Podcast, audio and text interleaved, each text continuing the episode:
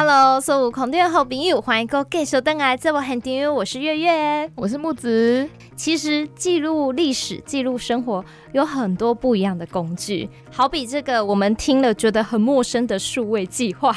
就要请影像工作者蔡顺仁老师来帮我们介绍一下。您说的这个数位计划还通过了中央的这个预算嘛？嗯，现在执行第三年了，那这个计划到底第生什么嘞？OK，这个计划其实说实在可以不用申请也可以做的事情。我们其实，在申请这个计划之前。我说的那十年哦，我们大概有超过一半都是在做这个事情，就是你在不断的累积这些影像的记录，然后你在传达这样的讯息给群众。嗯，就像我助理讲的，有时候我们在做的事情有点像是在传教。对，那为什么要去申请中央的案子？就我是觉得那并不是那一笔奖金的问题。像每一年常常会被那个中央的那个评审委员讲，为什么你金额不拉高一点？对，然后。我是觉得，我在我在去算那个预算的时候，是都会依照我们实际上要去做的事情，所以我都把它抓到很低，就依照我们像我们去年是第一名通过，可是我们的钱是非相非常相当低的。我觉得这种政府的案子，它对于地方来讲有一种类似一个一个告示的作用，就告诉大家有一个中央的案子来。嗯，然后他很重视这个地方，因为对地方来讲，他们需要像这样的一种关注，这样的话才会让他们哎突然回头看看自己，而原来我们真的不是不错的。嗯嗯嗯，对，因为有时候有一些地方的文化自信，就是它在一点一滴的消失掉嘛。啊，所以我们那时候去申请这个案子，其实有一层意义是这样的。然后就这案子的内容来说，就像我像前一段我有分享到的，就是呃过去的这样经验，让我们发现，呃我们必须要让自己的。在地的人自己来谈自己的事情，自己来记录自己的事情，嗯，然后来做记录保存。你有这样才有可能去运用嘛。然后就是因为我自己本身是在做纪录片，然后我们也是算半个媒体的人吧，哈。我们都知道拍片找题材，像我自己有时候，比如说我们不管接案子或者自己去做一些拍摄的工作，你常常到个地方要重新调查研究过，哦，就要花好多时间，就要花好多的时间填调。对，然后你就发现奇怪，那为什么之前没有留下来？对，如果有现成的，对，之前都没有人留下来，都没有人留下来。那大部分也都是前面那个人，他调查完他就带走了。那不对啊，那应该地方也要自己留。那地方的角色，他配合，然后做行销也好，做研究也好，地方角角色到底是什么？他是一直不断的被剥削、被挖的人吗？我觉得这样不对，所以应该我们要去做一些事情，是地方他自己有个中心，他可以提供像这样的一些资讯，他可以自己生产、自己记录保存。嗯，好，所以我自己上课常常会跟学生讲啊，就是说台湾的译文产业或者文史的产业，其实我们多的是加工业，但是第一级产业其实没有人认真在做，但是我们其实是缺乏第一集。你可以去想象哦，如果今天一个一个在地的故事，它可能就一个不错的故事。一个不错的历史，但是它没有继续的被延展或者向下的去挖它的一个脉络。那每一年都有可能一二十部的影片一直在拍，一直在讲，一直在拍，一直在讲，到时候你就觉得很恶哦，你看了就想吐，因为是一模一样的东西。那莫怪有一些人到最后就是会有开始捏造假的历史出来。嗯，对啊，所以我会觉得回去做这一个铺子数位漫步计划，我们就是希望可以有这样的一个中心。这个中心呢，它可以。去做一个一个记录，它可以做一个点记录点藏，它可以做一个展示，然后它可以提供出来让人家来做研究运用，然后它同时它也可以说是一个有一个教育的功能，这样的多多功能的一个中心。而这中心它不应该是由外面的人来运作，而是要有当地的人自己产生出来的一个工作人员嘛，或者自工的机制，嗯，然后来来运作，对，好，所以。这个大概就是最原始的一个构想，所以当时的数位漫步计划，我还花了蛮多的时间去跟长官说明，因为其实不不是很多，在台湾并像这样的一个运作，其实没有很，嗯，基本上没有了。就我所知道，有一个比较接近的是在新竹，哦，那个我有个学长叫曾吉贤，他在新新竹有做类似的。也要谢谢现在。网络啊，还有我们硬体设备都很发达嘛，很多东西可以云端化了。对，不像以前收集史料，哦，还要去找当地祈祷，结果发现哇，说再见了，哇，断了，很可惜。是这个也是，这个也是最大的乐趣。嗯，很多事情可以亲自到现场去，亲自去接触到人是最好。嗯，其实刚才提到主持人提到了网络很方便，没有错。嗯，但是这个方便的工具有时候不小心被误用，就会变成像现在有很多人。过度依赖于网络上面东西，所以我们可能习惯在网络上面找资料，但你会发现，就像我刚才说的，网络上资料可能就是那些，所以它是不断的在网络，它被复制、再复制、再复制、再复制、再复制，所以我觉得这个也是一个。我们要懂得去用它，但是你要小心，不要被这个网络这个这么方便的工具所束缚住。了解。那老师，您的这个数位计划目前就是以收集铺子在地的一些文史为主吗？呃，收集文史文史当然是一个基本的，但是你不能只收不用啊。嗯，只收不用那是恋物癖。你你有一个据点是不是？就是你收集的这些东西 放在据点这个这个事情哦。其实有人有说过，就我们应该自己创造个据点，但是我不想，因为我不想要让人家觉得好像是是我个人在做这件事情。我刚才说它是一个比较是公共性的东西，所以我们从之前就一直在找一个我觉得合适的点。那也蛮庆幸的，东石高中后来我们大概在第二年吧，有跟他们有合作，嗯，然后也有把这些想法跟东石高中的校方有聊，然后校方他们是支持的，所以我们目前希望那一个据点。是在东石高中的图书馆，那目前也图书馆也也空出一个空间，要让我们去做展示。然后图书馆那里面也有一个他们平常在做短讲的舞台，所以我们有一些采访会在那个舞台那边去进行采访，然后记录，然后就把它收在那边。所以，我们未来我们希望当然有更多人会上那个舞台去讲，然后我们的伙伴可以在那边记录。那同时，我们可以开放 PUS 人来听，这个是最理想的状态。那我觉得今年是一个很关键的这一年，因为那一个空间，我们今年就可以直接进去把它硬硬体搭设出来。对，那大概如果说是据点的话，大概是东石高中对。那老师，如果我今天是在地人，我想要加入你们这个计划，嗯，我要去怎么联络到你们？还是说有什么样的方式跟管道可以加入？如果说这个计划，其实你可以上脸书直接打“铺子数位漫步计划”，然后你直接加入，然后我们在上面其实我们都会有一些活动。那这活动呢，呃，其实有我们自己办的活动，但是也有延伸出去，比如说跟水稻头这边的合作，嗯，那我们都会在上面去公布。对，那其实像我自己会觉得有参与的人，当然我们都很感谢。哦，但是成为伙伴的，我们就会从这些参与的活动里面，你去看。彼此确认彼此双方是不是对的人，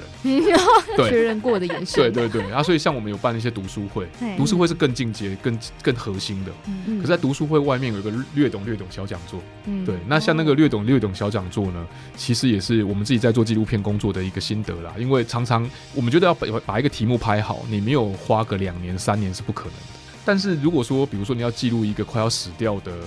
人，或者要要保存一个快要消失的记忆，哦，传统的记忆，或者你要去拍一个快要不见的村子还是什么的，他能等你两三年吗？有时候可能不行啊。那你为了，那你你为了只是要让他上媒体，然后作为一个短暂的曝光吗？如果不是的话，那是否我们在进入拍摄的时候就是一个工作，就是一个抢救过程？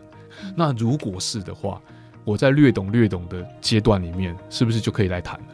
嗯，所以我们那时候就是有办这种略懂略懂的讲座，其实就是让我或者我们的伙伴他们在做记录的时候，不用等到这个事情都拍好，我们就可以办一个讲座来分享我现在做的记录是什么。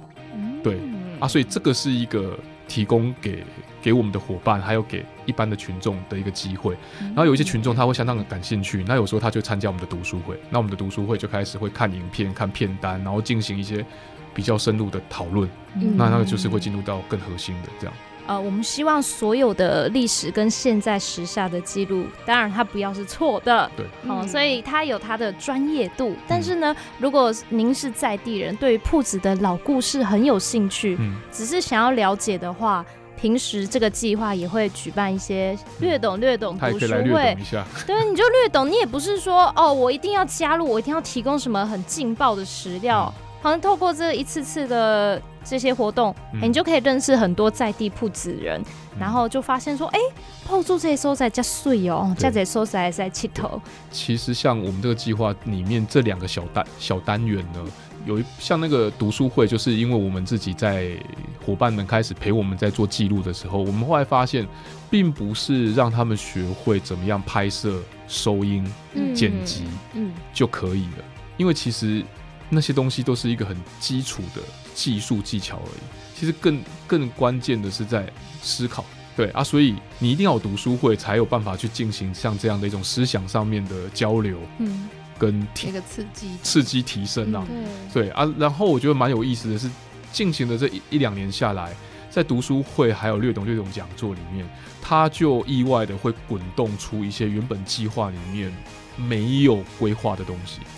就有可能我们就是在读书会里面，或者在讲座的交谈里面，突然发现有什么东西现在就应该要赶快去记录，然后所以就延伸出去去记录，或者有什么东西我们觉得我们现在应该要做。好，所以我记得在去年吧，就是呃有那个长庚的长庚科大，他们就是想说，哎，我们是不是可以来铺子进行一个踏查？然后我们那时候就就觉得，哦，你如果既然找上我们，那我觉得我们不应该就只是走走喝喝、吃吃看看这样而已。嗯，所以我们那时候我们就觉得，我们应该要抓一个主题。那你抓什么主题？我们那时候抓工工位嘛，因为铺子医生很多，诊所很多，然后铺子的一个。从日治现代化的过程，它有很多的公共建设，其实跟工位都有关系的。然后我们觉得，你又是长庚，你又是在地的一个大学，你应该来走向这样的一个行程才对。嗯，所以那个时候我谈完之后，我就去找。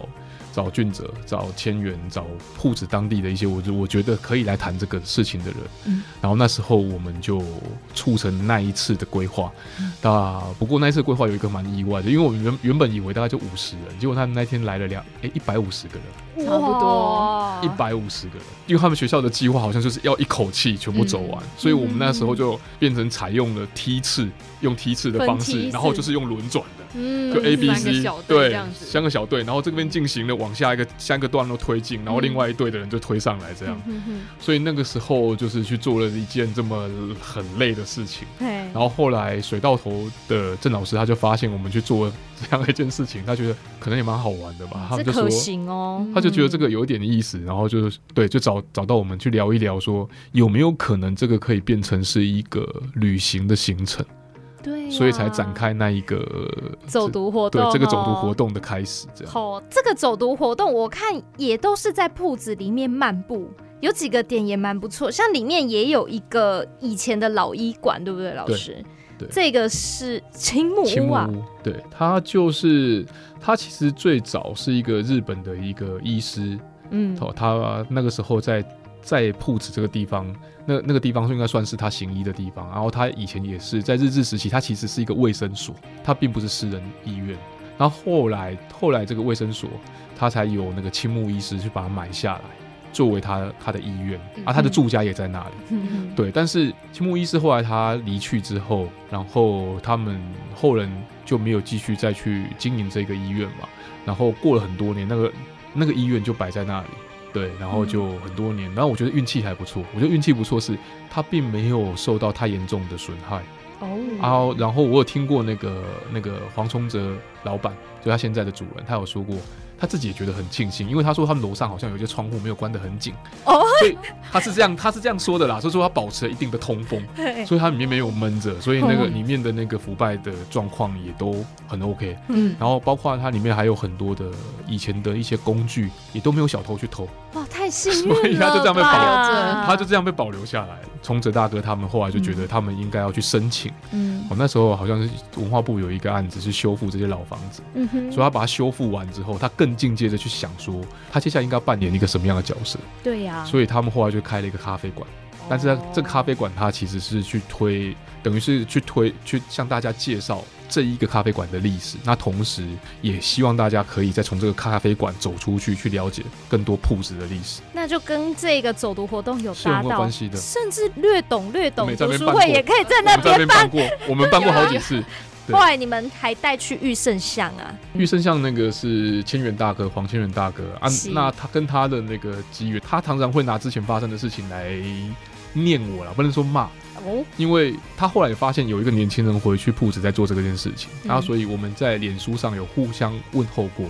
啊，他就很热情的邀我说，叫我要去玉生巷坐坐啊，我也很热情的回应他说，好好好好好，就一好好一年才出现去他那个地方哦，不过就是一见如故啦，因为其实他也是一个我我把铺子的一个文化工作的的脐程，我有把它分成一个近代的文化工作，嗯，因为以前一定还有人在做，但近代很重要的就是日新医院的保保存计划、保存运动，那我觉得它是驱动铺子近代的那个。文化工作的一个很重要的点，嗯嗯，那青云大哥就是那个时候这个运动他产出的一个日新的一个一个呃抢救日新医院有一个协会自救会嘛，然后变成协会，他是创会的会长。嗯哼，所以他这个人对于地方的像这样的一些事物，他是很有很强烈的使命感。嗯，所以我才会说对他就一见如故嘛。然后我们就开始哎了解他们那边的呃这个玉生巷的一些历史啊。啊，所以那个时候我就觉得 OK，如果我们要办像这样的一个旅旅游，嗯嗯，那当然就让玉生巷来谈开元路，因为开元路就是一个从清朝就出现的一个老街，啊，他家就在旁边嘛，玉生巷也在那边，对，他再适合不过了，就是他来谈。当然了，对，然后他谈完了，然后当然就跳到那个青木屋。那青木屋它就是日治时期的时候的事情，他也有一番故事。对，日治到光复，那就交由给他吧。嗯，对啊。然后后来那个时候设定的点水到头是第三个点，嗯，那时候谈过门面的部分，对对。不过那个时候就有点，那时候是以那个历史的一个流动的那个方式，那时候就觉得清到日治，对，就觉得水到头有点，它有一点尴尬，因为水到头其实它其实是日治时期的，然后那个，但是后来我们还是有办法，就是让那个行程走的是顺的了。都其实都是历史啦，只是看怎么呈现出来。对，嗯，哇，所以其实这样子整个走读下来，大概三。四个小时跑不掉哦，因为里面的这个知识含量太多了。再压不行，这不行，因为再压太精彩了。对，因为那随便一个点都在都可以讲个三四个小时。对，才会出现我们这个漫步浦城，一个浦城海陆青旅。了解这一梳理应该不得了了。哇塞，铺子怎么那么多故事可以讲？哦，那当时对，当时我我丢出像这样的一个。导览的行程，那个时候也是因为一些我自己对地方的观察了，比如说延续着我我们那一个数位漫步计划来说，好，数位漫步计划其实除了我们在讲的那个大的理想之外，其实又希望说在那个大的理想出现之后，这些资讯可以作为一个数位导览的功能，因为我们知道，其实在这个小镇能够来做导览志工的人不多，那连年长者也比较多。那地方的那种地方通什么都懂的，可能就两个到三个。比如说像俊哲老师，那我们那个时候就是想说，那我如果可以有像这样的一些数位的一些导览的机制，那是最好的。对。那那个时候也看过了那个像像俊哲老师他们在带的导览，然后就会发现，哎，那大家都要排队啊，要等很久啊，嗯，要等很久。然后然后那时候就想，那不对，如果说我们有另外一个机制可以运作，我说那个机制是让铺子人自己来谈他自己的历史。自己那一个点，那他每个人都是自己一个一个文化景点，那这个时候就有一个带路人带着他们到各个点去看这些故事，有点像我们在看行脚节目，那个主持人就带着他们到每个单元去看，我就用这样的模式，那这样的模式你就可以直接把好资源也好，或者是费用也好，就会到他们身上去了。而不是说我只是哦，你来狂，哦，你来狂，你狂，让他继续做他的事情，这个跟我无关。所以，如果我们用这样的机制，应该会让他们很认真看待自己，然后甚至他也要去培养自己，能够介绍这件事情。嗯，那引路人当然就是这个角色，就可以有不同的铺子人，他带来去引路。所以那个时候，我们自己在长庚那一次的计划里面，就产生像这样的构思。嗯，然后那构思在进行的时候，刚好木子他们就在找我们谈这个事情。所以我们才说，那就测试一下吧，试看看，就必须透过像这样的方式，让他们理解他自己的价值，然后理解他应该自己要做的事情，他的责任啊。不然，我觉得台湾的社区或者地方的人组织，嗯，都在等待。可是我觉得不对啊，这非常不健康啊！你明明可以自己做的。嘿，你自己就是资 源，明明就可以做的。嘿，对啊，所以我觉得，我觉得我们还包括像木子他们在这边做的事情，应该就是这样。你要去唤醒这些人，嗯，对啊，然后让他们去理解他自己的价值，他自己的责任对，因为反而很多在地人对自己生活啊，跟跟自己那些文化是觉得很无感的，或是他其实自己推动，他还蛮累的啊。但其实现在有伙伴可以一起做了，你不再是一个人。希望之后呢，我们走到铺子会看到更多不一样的老师在各方面种下的种子的成果哦。现在很多很多。那今天非常谢谢老师跟我们聊了，真的非常多，应该是我们本集第一次这么长的一个专访。谢谢老师，谢谢谢谢。好，田志斌，我要跟你说再见喽，拜拜，拜拜，拜拜。